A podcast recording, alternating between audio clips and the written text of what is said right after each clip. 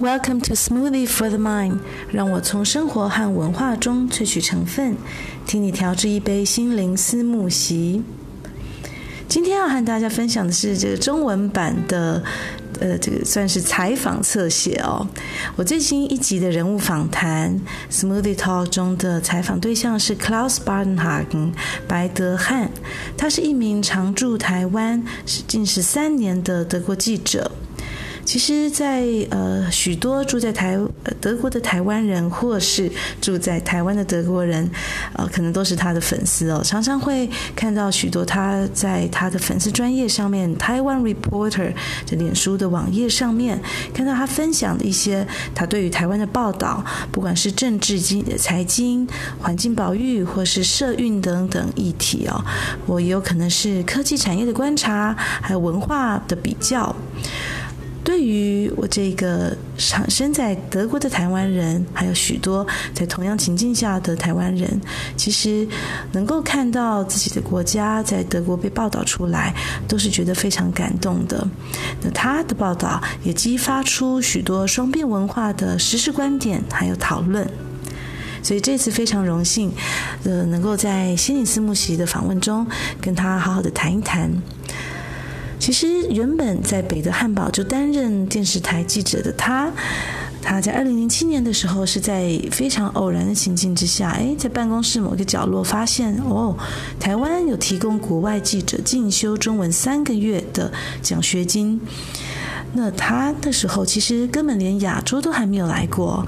他就就着自己的一颗好奇心还有探索的勇气，就决定好吧，三个月就前往台湾看看。那在学习中文之余，却也他替他的事业转了一个弯，开启了另一扇门。二零零八年来到台湾的他，那段期间他刚好目睹了台湾的总统大选，还有一些社会时事以及文化现象。本身记者的专业敏锐度，还有求知求新，让他遇见了有很多很值得台湾呃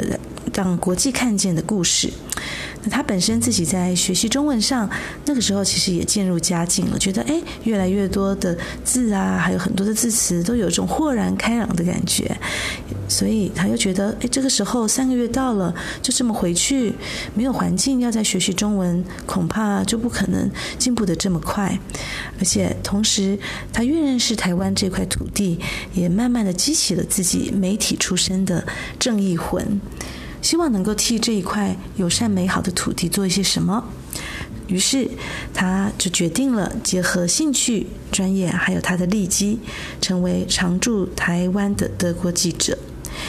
那刚刚说到的这块利基，当然就是因为其实长期以来，许多报道台湾新闻的记者，他们可能都派驻是在中国的一些大城市，或是要么就是可能在东南亚，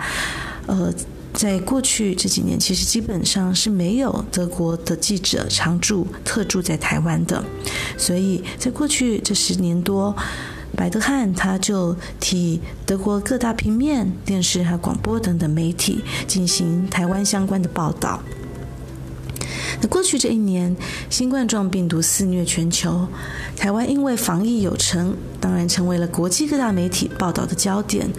可是，其实，在那一般呃没有什么大新闻的时候，台湾相关的报道其实。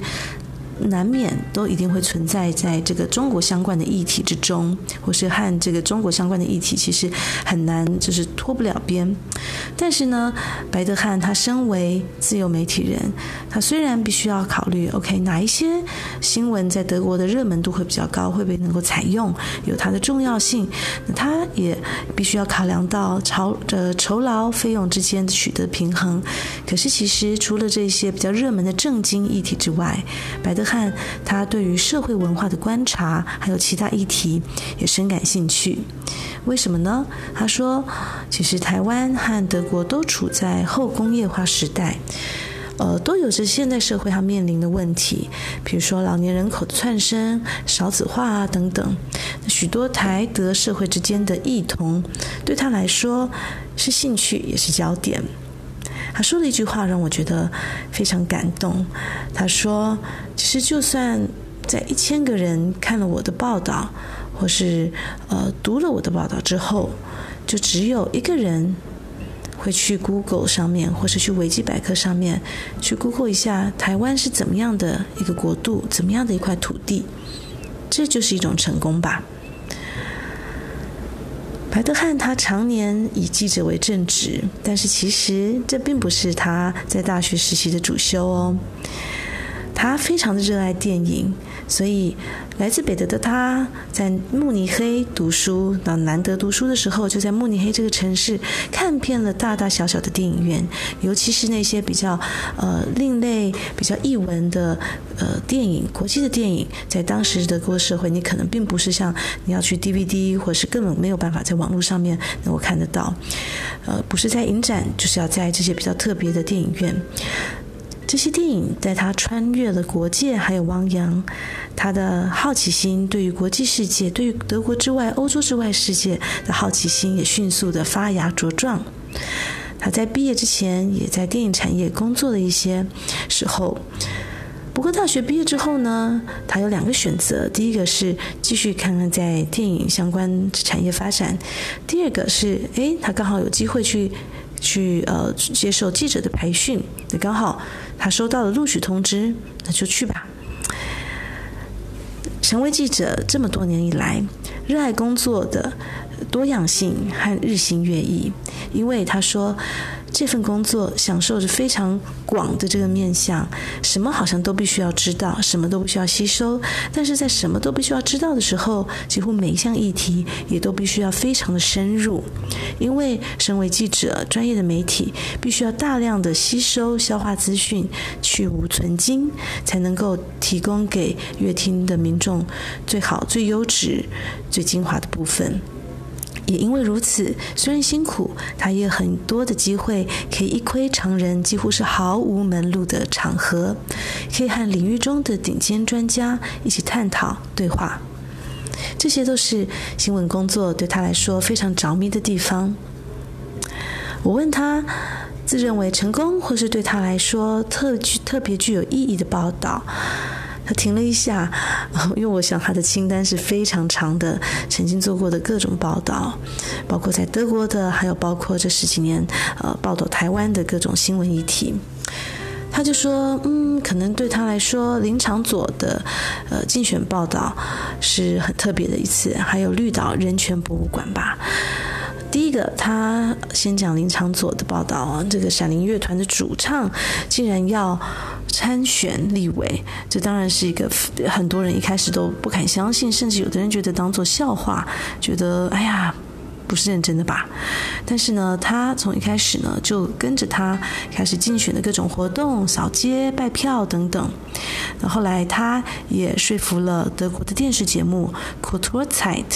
去报道报道这个林场佐他是怎么样从重金属摇滚大咖转为政坛新星的历程。那另外一个就是刚刚说到的白色恐怖绿岛纪念园区，那这当然这这呃这块土地对于台湾的历史社会上面是意义重大。那同一年，也就是二零一五年的时候，白德汉也就将这个园区相关的报道，他顺利的也被刊登在法兰克福汇报当中。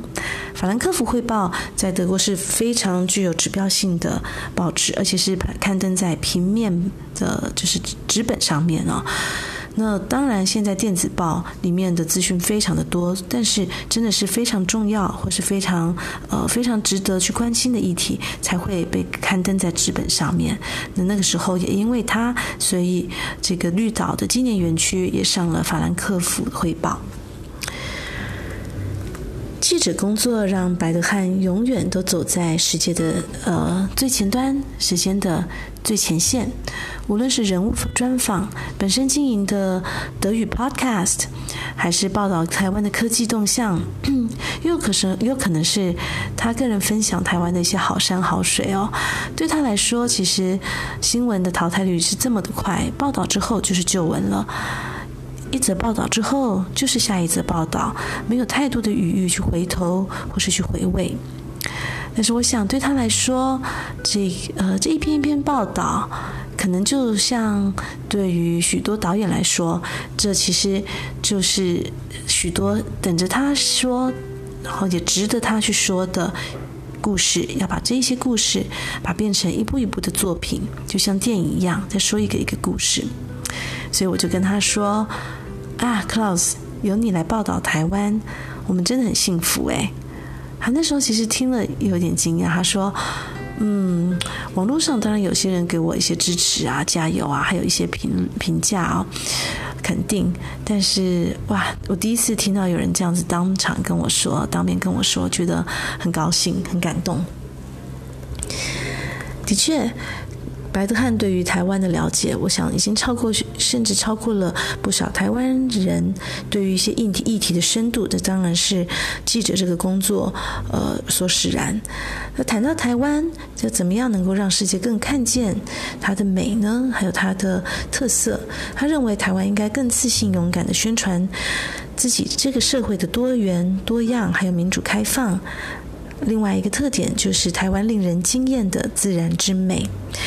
他说：“哎，其实吸引德国人来说，生态之美真的是超过了美食的吸引力啊！德国人就算你的东西再难吃，只要有美丽的大的大自然，他还是会来的。”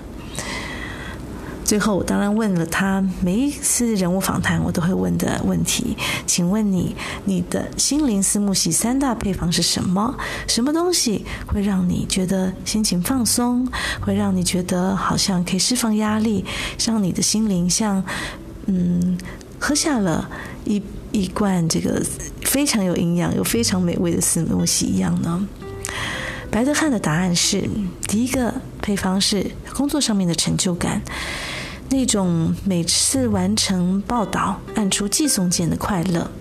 第二个是他长久以来的热爱，也就是他的电影，其中有许多的甚至是一些老电影。第三个就是大自然，觉得人在大自然这个心情转换还有舒畅，真是让他觉得非常的开心。尤其台湾的大自然是那么美。可是却又近在咫尺。以台北来说，周边就有这么多美丽的环境，